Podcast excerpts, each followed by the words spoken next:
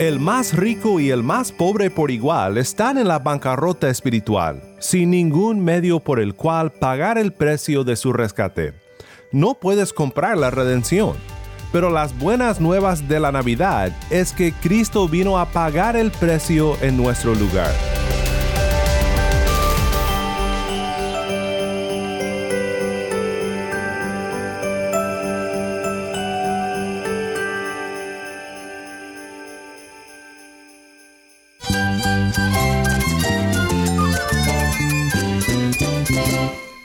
Cristo es la esperanza. Cristo es mi Señor y mi Salvador. Cristo ha transformado mi vida. Cristo es la viña. Separado de Él, nada puedes hacer. Cristo es el camino, la verdad y la vida. Jesús es mi todo. El único descanso, la única paz verdadera es con Jesucristo. Estás escuchando a El Faro de Redención. Cristo desde toda la Biblia para toda Cuba y para todo el mundo.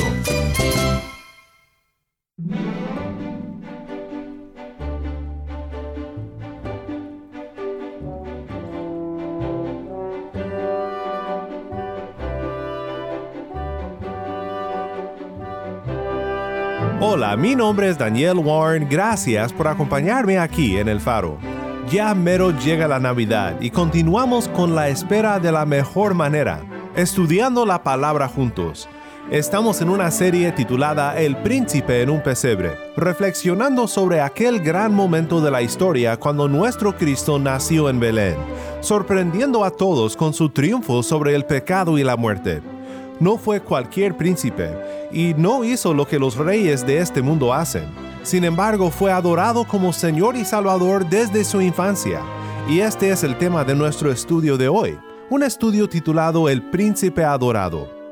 Le preguntamos a una hermana en Cristo en La Habana, Cuba, que muy apropiadamente se llama Natividad, sobre lo que significa la Navidad para el cubano aunque se ha perdido un poco las costumbres, pero siempre creo que queda algo en nosotros los cubanos del hecho de la salvación, de que Cristo nació para salvarnos. Me parece que no podemos decir que para todos significa lo mismo. Para nosotros los cristianos tiene un significado muy grande, pero yo creo que entre los inconversos hay muchos que tienen también muy arraigado ese significado de la Navidad. Esperamos que Dios en algún momento toque los corazones y puedan ver la realidad de lo que es el nacimiento de Jesús y que lo puedan experimentar en sus vidas.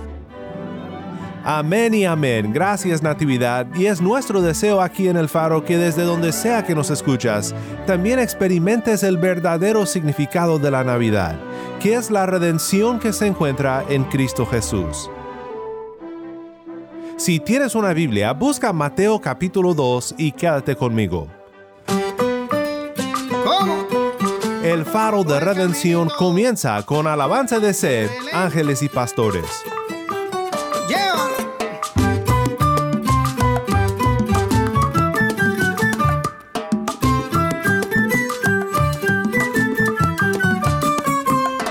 Al llegar la medianoche en los campos de Belén, soñolientos los pastores, las estrellas ven caer Duerme el manantial y el bosque, el callado y el corral. Más mi corazón presiente que esta noche es especial. De repente pasa un ángel y su luz espiritual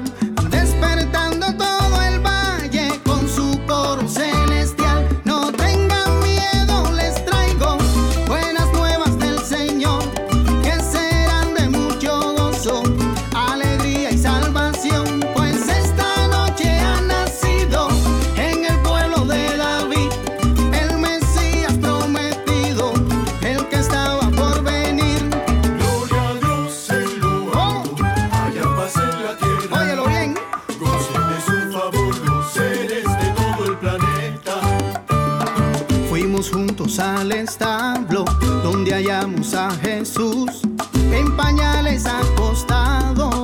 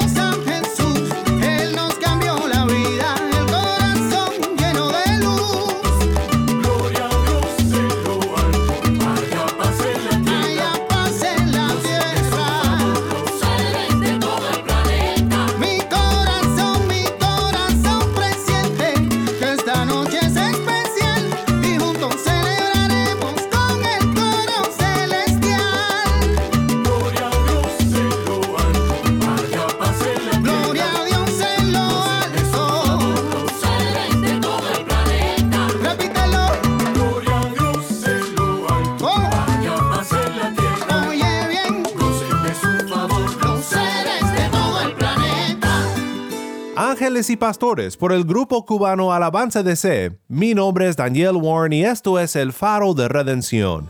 Cristo desde toda la Biblia para toda Cuba y para todo el mundo.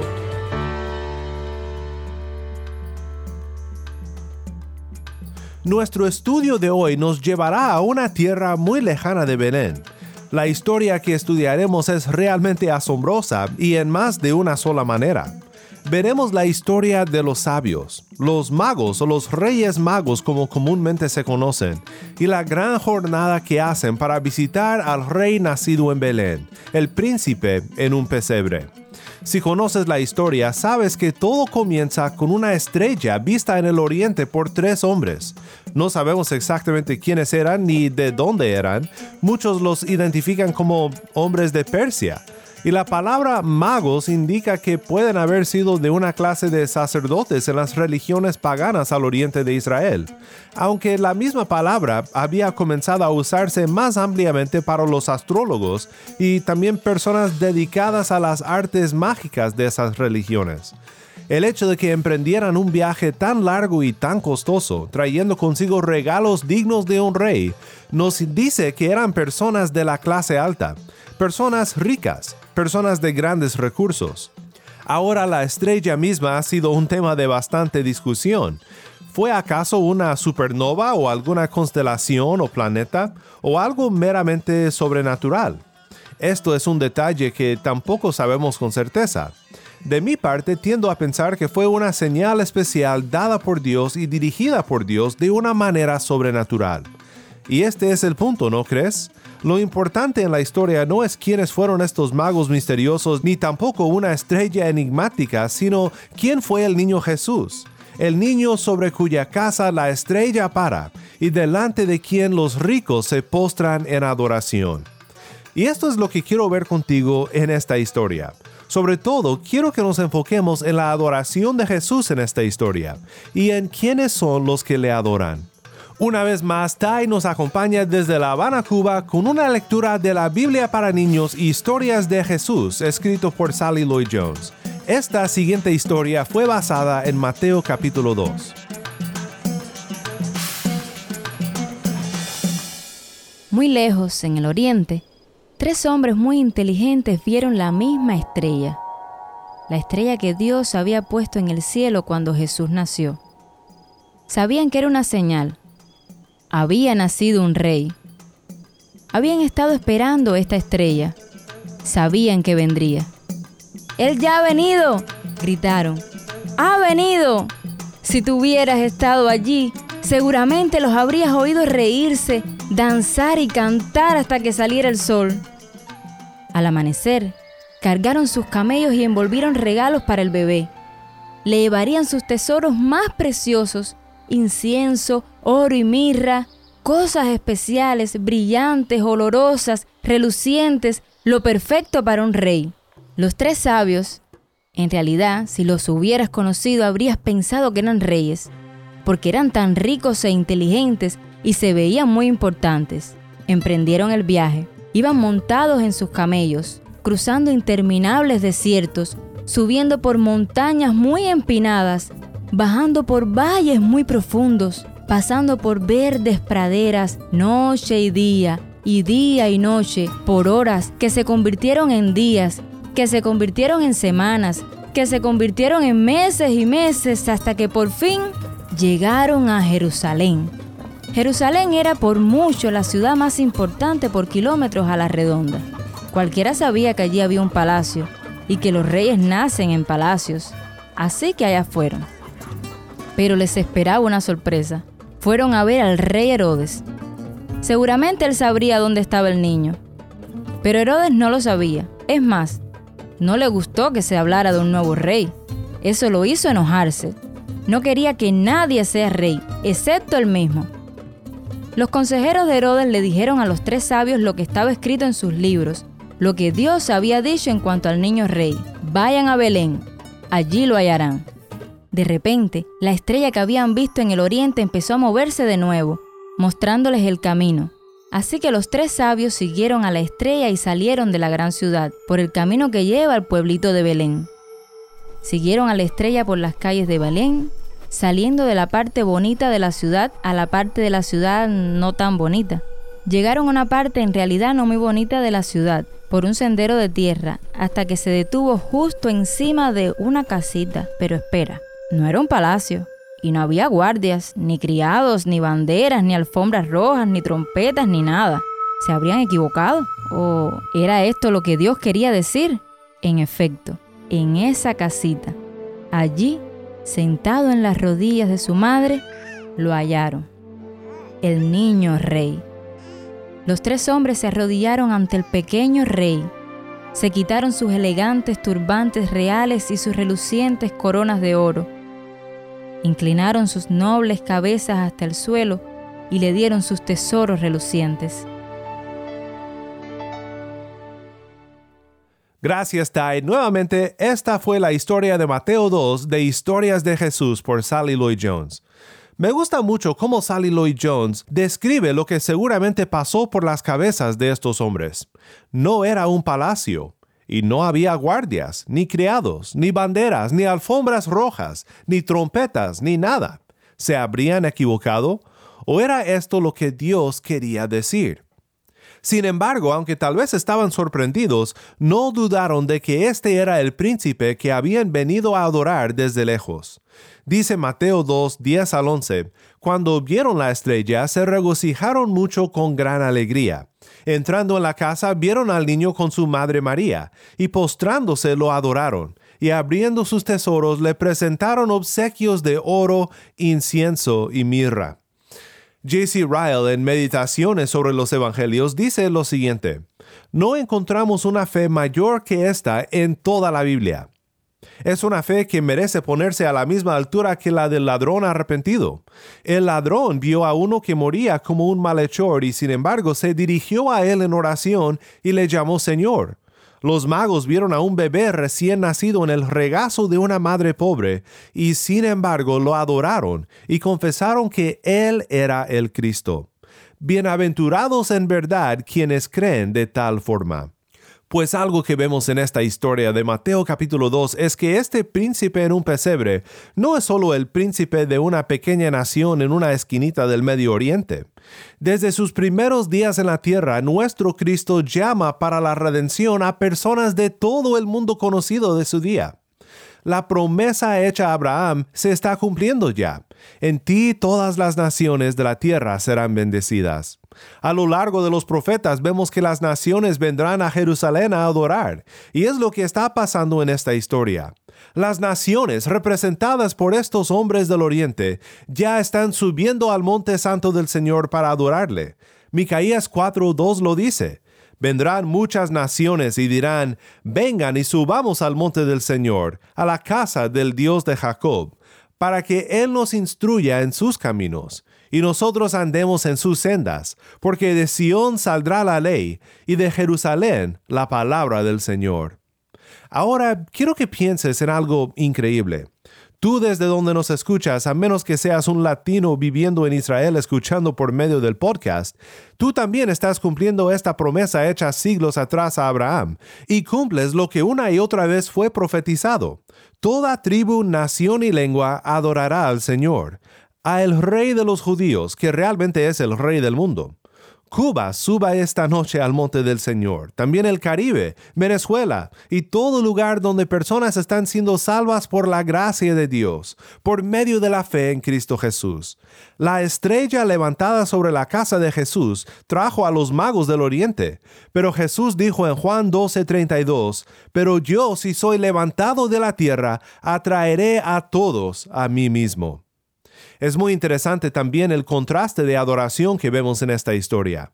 En Mateo 2, 1 al 8 leemos sobre el encuentro de estos hombres con el rey Herodes. Es una escena llena de ironía y una triste falta de fe. Estos hombres tan prestigiosos habían cruzado arenas interminables para adorar a Jesús, pero los sacerdotes y escribas y el rey Herodes, personas que vivían en vista de Belén, tenían sus corazones endurecidos. Mateo nos cuenta la conversación diciendo, después de nacer Jesús en Belén de Judea, en tiempos del rey Herodes, unos sabios del oriente llegaron a Jerusalén preguntando, ¿Dónde está el rey de los judíos que ha nacido? Porque vimos su estrella en el oriente y lo hemos venido a adorar. Cuando lo oyó el rey Herodes, se turbó y toda Jerusalén con él. Entonces el rey reunió a todos los principales sacerdotes y escribas del pueblo y averiguó de ellos dónde había de nacer el Cristo. Y ellos le dijeron, en Belén de Judea, porque así está escrito por el profeta.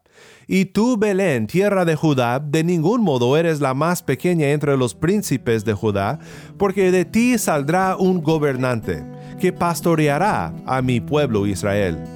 Entonces Herodes llamó a los sabios en secreto y de ellos determinó el tiempo exacto en que había aparecido la estrella. Y enviándolos a Belén dijo, vayan y busquen con diligencia al niño, y cuando lo encuentren, avísenme para que yo también vaya y lo adore. Pues no tienes que ser muy astuto para saber que adorar a Jesús no era para nada lo que Herodes tenía en mente. Es suficiente notar por ahora que su antagonismo hacia un rival queda muy claro en lo que Mateo nos relata de esta conversación. Herodes no puede comprender algo tan maravilloso y tan contrario al sistema de este mundo.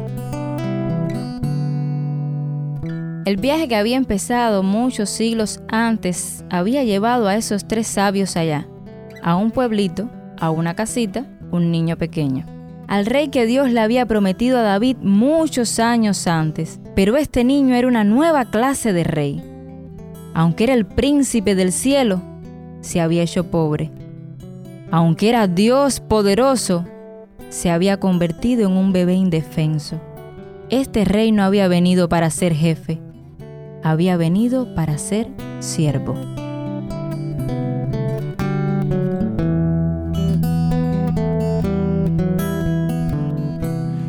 Este rey de los judíos es el verdadero rey porque no se aferró al poder ni a la gloria, sino que se despojó de sí mismo y nació en humildad y pobreza, para identificarse con los pobres de corazón, los humillados y los necesitados, y para dar su vida por su rescate del pecado y de la muerte.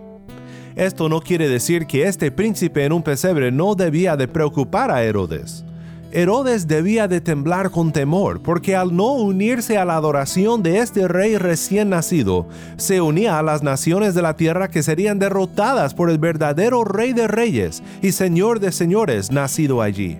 La estrella de la cual cantamos y que recordamos en tiernos dibujitos navideños, fue algo mucho más serio que eso. Fue un presagio del juicio para todos aquellos que no doblen la rodilla ante Cristo fue profetizado en números 24, 17 al 19. Lo veo pero no ahora, lo contemplo pero no cerca. Una estrella saldrá de Jacob y un cetro se levantará de Israel, que aplastará la frente de Moab y derrumbará a todos los hijos de Sed.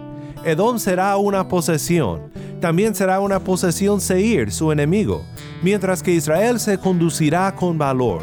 De Jacob saldrá el que tendrá dominio, y destruirá al remanente de la ciudad.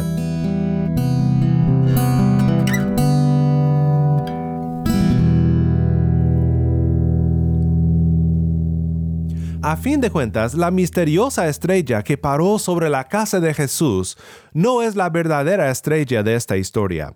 La verdadera estrella es Cristo, la estrella de Jacob, el campeón que vencería en justicia y salvaría a su pueblo. Su victoria se ve débil según el mundo, pero es el poder de Dios para salvación para todo aquel que cree.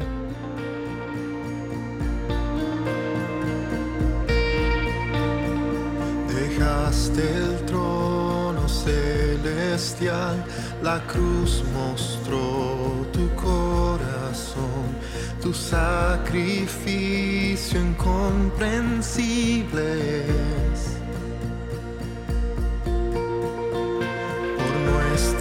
culpas y maldad, clavado fuiste en esa cruz, tu gran amor incomparable. Tu nombre es más alto, tu nombre es más fuerte.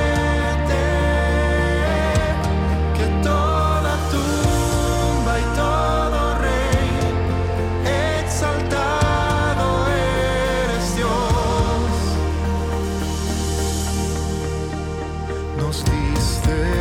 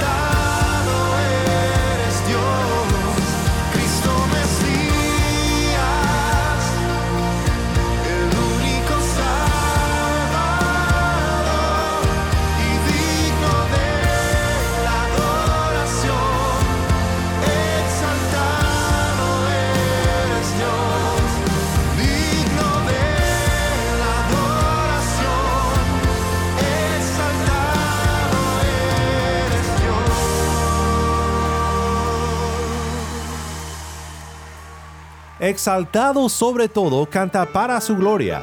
Mi nombre es Daniel Warren, gracias por acompañarme aquí en el faro de redención. No puedo imaginar cómo fue la jornada de los hombres sabios camino a Belén, con noches frías y días calurosos, esperando ver lo que les sería revelado acerca del Rey Jesús. Pero sí puedo unirme a su adoración, porque tal como ellos, nosotros hemos visto que Jesús es el único que merece nuestra fe, nuestra confianza y nuestras vidas. Él vino y puso de cabeza todo lo que uno espera de un poderoso rey, pero su victoria sobre el pecado y la muerte es nuestro rescate. Si todavía estás indeciso acerca de Jesús, te quiero exhortar a que consideres bien qué significa la estrella, que no solo es un elemento artístico de un cuento religioso, sino que es la estrella de Jacob, el poderoso rey no solo de los que dicen ser cristianos, sino el rey de todo el mundo, que demanda lealtad y fe, y que se opone a los que rehusan doblar sus rodillas a Él en adoración. Ven a Él por fe y encuentra en Él la redención.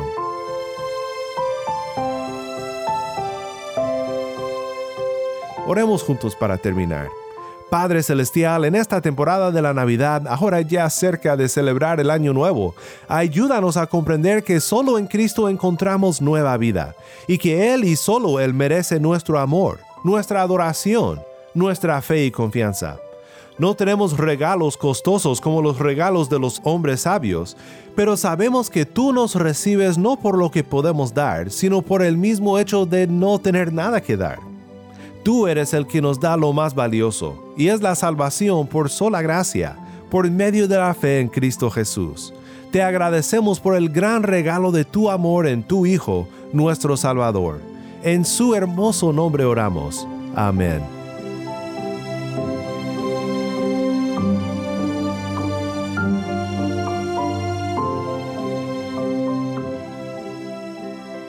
Todos nosotros aquí en el Faro te deseamos una feliz Navidad. De lunes a viernes nos reunimos con un solo propósito, celebrar la obra de Cristo Jesús y la redención que se encuentra solo en Él. Nuestro deseo siempre es alabar a Dios juntos con música cristiana, agradecerle por su obra en la vida de personas transformadas por su gracia y ver a Cristo en toda la Biblia. Si tú nos escuchas desde fuera de Cuba y si estos mensajes han sido de bendición para ti, escríbenos un correo. Nos encantaría saber de ti. Y por supuesto puedes escribirnos desde donde sea que tú escuchas. Nuestro correo electrónico es ministerio arroba Nuevamente nuestro correo electrónico ministerio arroba también te invito a que consideres apoyar a Alfaro en nuestra misión de alcanzar a Cuba con el mensaje de Cristo desde toda la Biblia y de bendecir al mundo con la voz del pueblo de Dios en Cuba. Recordamos en especial en estos días la generosidad de nuestro Padre Celestial en darnos el mejor regalo, nuestro Redentor Jesús, que esto nos mueve a ser generosos con nuestras ofrendas. Para más información sobre este ministerio y sobre cómo tú puedes apoyar a El Faro, visita nuestra página web elfaroderedención.org. Y no olvides seguirnos en las redes sociales en Facebook, Instagram y Twitter. Solo busca El Faro de Redención.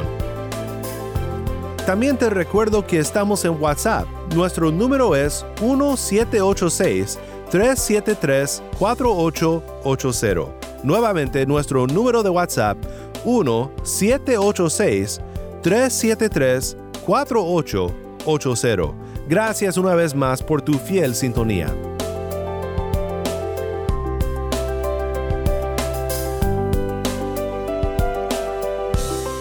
Mi nombre es Daniel Warren. Te invito a que me acompañes mañana en esta serie El príncipe en un pesebre. La luz de Cristo desde toda la Biblia para toda Cuba y para todo el mundo, aquí en el faro de redención.